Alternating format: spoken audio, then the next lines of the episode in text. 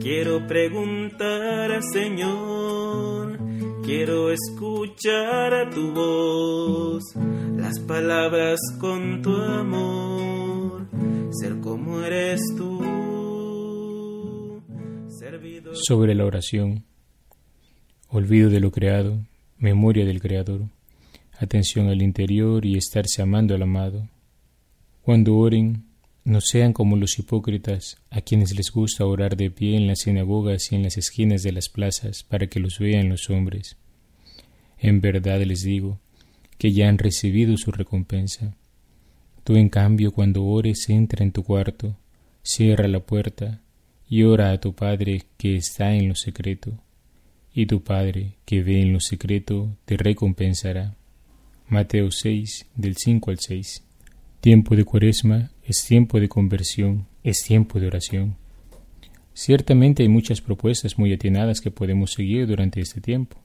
Elaborar un calendario con propósitos diarios, inscribirse en un centro de ayuda a los más necesitados u otras obras de misericordia, X o Y prácticas de piedad, ciertas prácticas penitenciales, etc. Sin embargo, hay una cosa en particular que hemos de procurar en este tiempo de preparación para la Pascua. Esto es la oración. La gloriosa resurrección de nuestro Señor Jesucristo se enmarca en este contexto. Uno prepara el camino y se dispone para recibir la bendición del Señor a través de la oración. Nadie está exento de ella, y el hecho que digamos que es un tiempo propicio para hacerla no significa que lo hagamos hoy para dejarla de hacer después. Al contrario, buscamos retomarla si la hemos dejado o intensificarla si ya comenzamos a hacerla con a que sea un hábito en nuestras vidas, que no pasemos ni un día sin dedicar tiempo, por breve que sea, para estar con Jesús. La Iglesia nos enseña que la oración es la vida del corazón nuevo, debe animarnos en todo momento.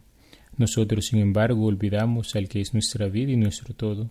Por eso los padres espirituales en la tradición del Deuteronomio y de los profetas insisten en la oración como un recuerdo de Dios, un frecuente despertar la memoria del corazón, es necesario acordarse de Dios más a menudo que respirar, decía San Gregorio Nacianceno. Pero no se puede orar en todo tiempo si no se ora con particular dedicación en algunos momentos. Son los tiempos fuertes de la oración cristiana en intensidad y en duración.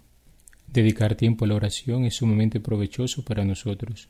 Practicamos con ello un acto excelente de religión, damos gracias a Dios por sus inmensos beneficios, ejercitamos la humildad, reconociendo la pobreza que tenemos y demandando una limosna. Ejercitamos la confianza en Dios al pedirle cosas que esperamos obtener de su bondad. Nos lleva una respuesta respetuosa a la familiaridad con Dios, que es nuestro amantísimo Padre. Entramos en los designios de Dios, que nos concederá las gracias que tiene desde toda la eternidad vinculadas a nuestra oración eleva y engrandece nuestra dignidad humana. La Sagrada Escritura nos invita numerosas veces a ella. Jesús dice el Evangelio, vigilad y orad. Es preciso orar en todo tiempo y no desfallecer.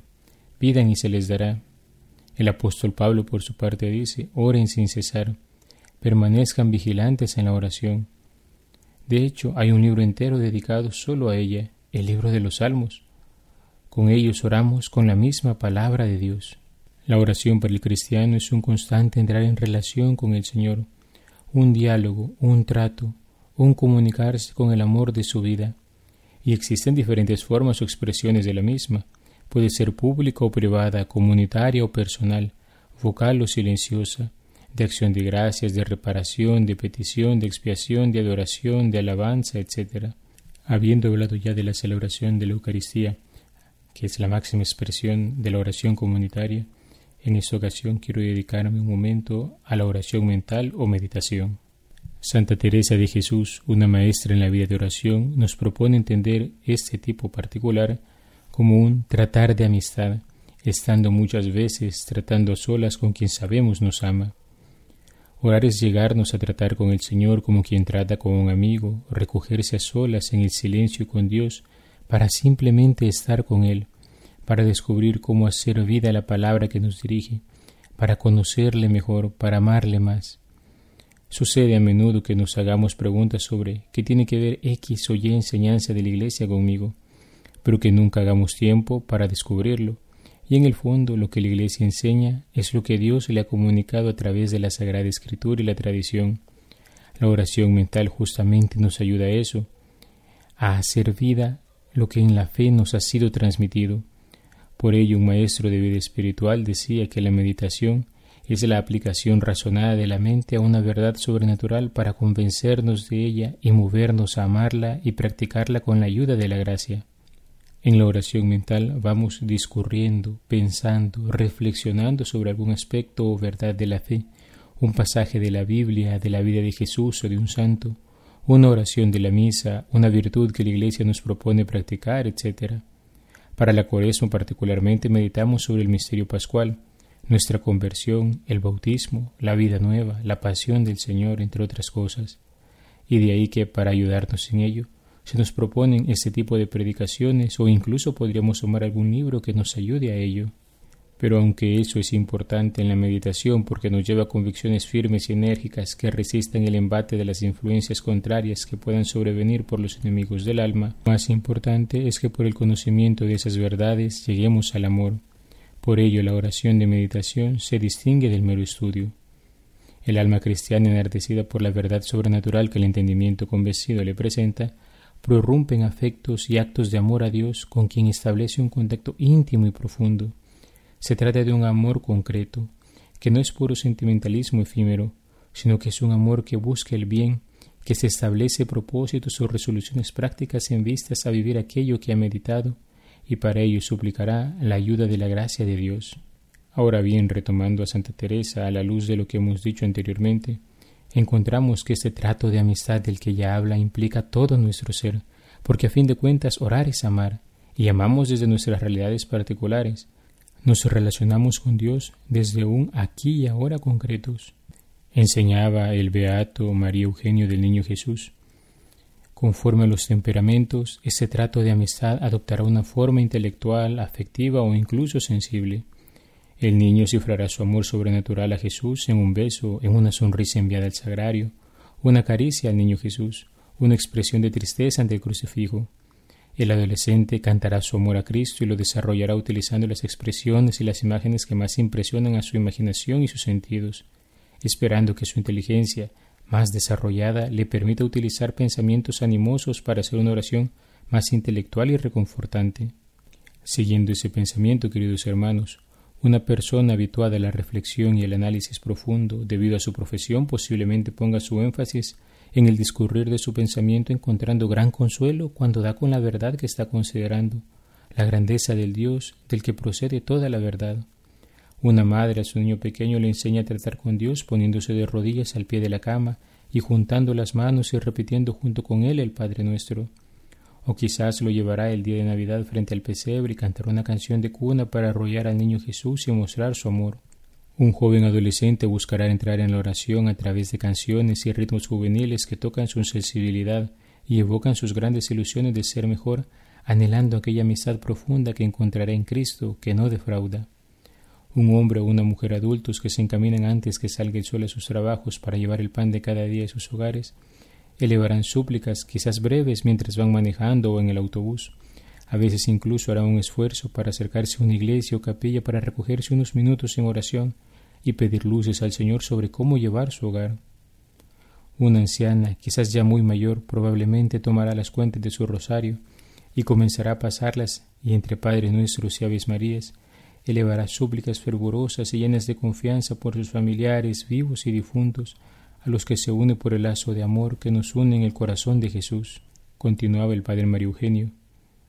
La oración se adaptará a las formas inestables de nuestras disposiciones, la tristeza, la alegría, las preocupaciones, la enfermedad o solamente la fatiga que hacen imposible la actividad, o al menos la supremacía de tal o cual facultad, diversificarán este trato que debe ser siempre sincero y vivo para cumplir la definición de trato de amistad. Ante Dios nos presentamos tal y como somos, siempre transparentes frente a Él, no solo porque sabemos que a Él no podemos engañarlo, sino porque no queremos hacerlo, al contrario, nos presentamos vulnerables, tal y como andamos, a veces preocupados, otras veces llenos de alegría, a veces enojados por alguna situación, otras simplemente guardaremos silencio ante su presencia, fatigados por la labor del día. siempre con la fe firme en que Él nos escucha. Está ahí con nosotros, anhelando que nosotros le abramos la puerta de nuestro corazón. El Señor no es un Dios distante que nos interesa por nosotros o que nos condena por el simple hecho de hacer experiencia de nuestra sensibilidad humana. No. Él es infinitamente justo y conoce lo que pasamos. Nunca llamará al bien mal ni al mal bien, pero sabrá entendernos y por su misericordia infinita nos elevará y nos traerá nuevamente a nuestra realidad, la de hombres y mujeres que valen la sangre de Cristo.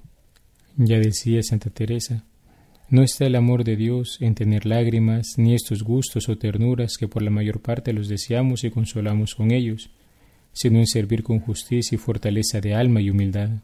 Por tanto, durante el tiempo de Cuaresma conviene que hagamos momentos en nuestra jornada para dedicarnos a reflexionar sobre la pasión, muerte y resurrección de nuestro Señor, ponernos a meditar sobre los dolores de su Santísima Madre, sobre las palabras que los profetas habían hablado acerca del siervo sufriente de Yahvé.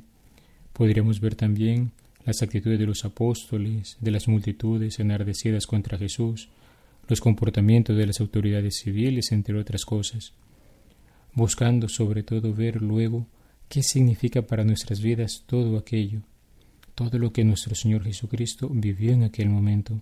Nos podríamos plantear la pregunta concreta, para mí, en mi vida, ¿Qué significa que Jesús asumió mi naturaleza humana, que conozca lo que es sufrir? ¿Qué impacto tienen en mi vida aquellas palabras que decía San Pablo? Me amó y se entregó a la muerte por mí. ¿Qué implicaciones tiene en mi vida práctica saber que Cristo ha resucitado y que me ha dado una vida nueva? Quizás convenga en este momento también para ser prácticos presentar un método de oración de meditación. Existen muchos, cada cual va descubriendo aquel que va más acorde a su personalidad, sin embargo, todos reúnen las características que hemos mencionado con anterioridad. El método sirve como una guía, como una andadera. Es para comenzar a caminar, pero eventualmente se deja una vez se descubre cómo el Espíritu Santo, quien es el que anima nuestra oración, nos va guiando a cada uno. Toda oración debe ser preparada, debemos apartar un tiempo y un lugar oportunos en los cuales nos podamos dedicar a recogernos, a entrar en presencia de Dios, a hacer silencio y meditar los grandes acontecimientos de nuestra salvación. Les propongo un esquema del método de San Sulpicio, según lo presenta el Padre Antonio Rollo Marín. Toda oración tiene que tener un tiempo de preparación, tiene que tener un cuerpo concreto y tiene que concluirse de alguna manera. En cuanto a la preparación, podemos distinguir una preparación remota, que es una vida de recogimiento y de sólida piedad, una vida de gracia habitual, confesión, comunión frecuente, buscar contacto con el Señor. Luego también podemos hablar de una preparación próxima, es decir, escoger el punto que se quiere meditar la víspera por la noche, para ver las principales consideraciones y propósitos que habremos de formar, dormirse pensando en aquello que queremos meditar, y al levantarnos aprovechar el primer tiempo libre para hacer la oración. Tercero, una preparación inmediata, es decir, ponerse en presencia de Dios, especialmente en nuestro corazón. Podemos hacer un acto de oración, un acto de acción de gracias, una petición de perdón, un acto de contrición, invocar el Espíritu Santo, ayudarnos quizás de alguna oración ya preparada en alguna novena o en alguna estampa que quizás nos mueve a la devoción. En pocas palabras estamos diciendo, antes de irnos a dormir, leer, tomar el texto que queremos meditar y considerar el punto, para que al primer momento que podamos al día siguiente podamos hacer un espacio de silencio, un momento de oración y dedicarnos ya a entrar en la materia. En el cuerpo de la oración, primero, hacemos un momento que dirían de adoración, de contemplación de Jesús ante nosotros, es decir, considerar en Dios en Jesucristo o en algún santo sus afectos, sus palabras y acciones en torno a los que hemos de meditar, a rendirle un homenaje de adoración al Señor, de admiración, una súplica de intercesión al santo, una alabanza quizás de sus virtudes, en las cuales vemos las virtudes de Cristo, una acción de gracias al Señor, un acto de amor, gozo o compasión. Hemos de llegar al punto de entrar en comunión con Jesús en nuestro corazón, convencernos de la necesidad de practicar aquella virtud, afectos de contrición por el pasado, de confusión por el presente y de deseo por el futuro.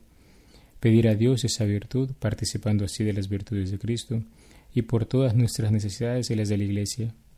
El cuerpo de la oración se verá marcado también por un deseo de cooperación, un poner nuestras manos al servicio de Cristo, formando un propósito particular, concreto, eficaz, humilde. Finalmente, como conclusión, hemos de dar gracias a Dios por las luces y beneficios recibidos en la oración, pedir perdón si hemos faltado en algo durante ella, pedir que bendiga nuestros propósitos y ofrecer toda nuestra vida. Hemos también de auxiliarnos quizás formando una florecilla espiritual. ¿Qué es una florecilla?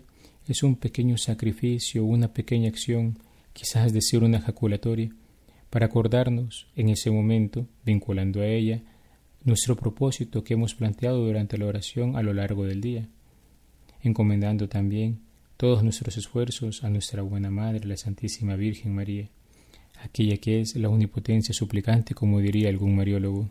La cuaresma es un tiempo fuerte en la vida de la Iglesia, un tiempo en el que buscamos hacer arder cada vez más nuestro deseo de recibir al Señor. La oración nos ayudará a ensanchar el corazón para prepararnos a subir con Él al Calvario. Claro está, la meditación es una expresión de la vida de oración, la cual reviste múltiples formas. Ella nos ayudará a vivir mejor la celebración de la Sagrada Liturgia, de la Santa Eucaristía, y la recepción de la gracia de Dios a través de los sacramentos.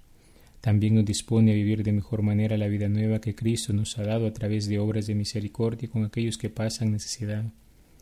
Los tiempos de Cuaresma y Pascua para el cristiano no son solo épocas para llenarnos de prácticas de piedad como si fuera un mero folclore, sino que hay que vivirlas con fe. Se trata de hacer presente el amor de Dios en las vidas de los demás, en las nuestras propias, es anunciar que Dios no fue indiferente con la humanidad ni con sus problemas, sino que tanto le ha amado, que Él mismo asumió nuestra naturaleza para rescatarnos del pecado y de la muerte y llevarnos a gozar de una nueva vida. En Cuaresma se acentúa la preparación, pues la Cuaresma no tiene sentido sin la Pascua, pero también es anuncio, es testimonio, es adoración y acción de gracias al Señor. Es tiempo de transformación en aquel que sabemos que nos amó primero, pero para ello es necesario conocerlo, hablar con Él, imitarlo, pero sobre todo estar con Él, con nuestro amado Jesús en el silencio de la oración, un silencio que se vuelve un diálogo de corazón a corazón. Novena a San Óscar Arnulfo Romero. Creo fiel y verdaderamente en el misterio de la Santísima Trinidad, Padre, Hijo y Espíritu Santo, tres personas distintas y un solo Dios verdadero, en quien confío firmísimamente conseguir perfección del dolor que tengo de haber ofendido a Su Majestad Santísima, intercediendo los méritos de mi Señor Jesucristo, los de su Santísima Madre y los de mi glorioso abogado San Óscar Arnulfo Romero, suplicando al Señor conserve en mí siempre esta fe viva, me dé el perdón de mis culpas, el remedio de mis necesidades y lo que pido en esta novena, siendo para honra suya y bien de mi alma sino vivo obediente en su santa voluntad como cosa que más me conviene. Amén. Glorioso San Óscar Arnulfo Romero, a ti acudimos llenos de confianza en tu intercesión. Nos sentimos atraídos a ti con una especial devoción y sabemos que nuestras súplicas serán más agradables a Dios nuestro Señor si tú, que tan amado eres de Él, se las presentas. Tu caridad, reflejo admirable de la de Dios, te inclina a socorrer toda miseria a consolar toda pena y a complacer todo deseo y necesidad, si ello ha de ser provechoso para nuestra alma. Mira pues nuestras miserias y penas, nuestros trabajos y necesidades, nuestros buenos deseos y alcánzanos que aseguremos cada día más nuestra eterna salvación con la práctica de las buenas obras y la imitación de tus virtudes, y en particular te pedimos que nos alcances de Dios la gracia especial que por esta devota novena esperamos confiadamente conseguir, así sea. Día séptimo. Por aquella constancia y fortaleza admirable con que tu obispo mártir Oscar Arnulfo Romero sobrellevó primero en los demás y luego en su propio cuerpo el horrible desprecio de los suyos, unidos esto al dolor de la soledad e impotencia para remediar tanto mal como le rodeaba, te ruego humildemente que además de la gracia particular de esta novena, hagas que acepte siempre, con la vista puesta en Dios, todas las penas y contrariedades de la vida, así sea. Padre nuestro que estás en el cielo, santificado sea tu nombre. Venga a nosotros tu reino, hágase tu voluntad en la tierra como en el cielo. Danos hoy nuestro pan de cada día, perdona nuestras ofensas, como también nosotros perdonamos a los que nos ofenden. No nos dejes caer en la tentación y líbranos del mal. Amén. Dios te salve María, llena eres de gracia, el Señor es contigo. Bendita tú eres entre todas las mujeres y bendito es el fruto de tu vientre Jesús. Santa María, Madre de Dios, ruega por nosotros pecadores, ahora y en la hora de nuestra muerte. Amén. Gloria al Padre y al Hijo y al Espíritu Santo, como era en el principio, ahora y siempre, por los siglos de los siglos. Amén. Dios Padre de todos los hombres, que nos diste en tu obispo mártir Oscar Adolfo Romero, un pastor fiel y celoso, ferviente amante de tu iglesia, en ella de modo especial de los pobres y de los más necesitados, concédenos, te pedimos, que nosotros, tus siervos, sepamos vivir acorde al Evangelio por Jesucristo nuestro Señor. Amén. El Señor esté con ustedes y con tu espíritu, y la bendición de Dios Todopoderoso, Padre, Hijo y Espíritu Santo, descienda sobre ustedes y les acompañe siempre. Amén. San Óscar Arnulfo Romero ruega por nosotros. Alabado sea Jesucristo, por siempre sea alabado.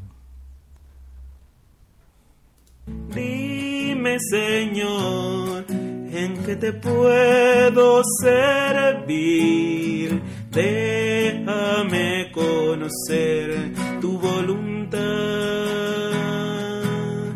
Dime, Señor, en ti yo quiero Quiero saber de ti, saber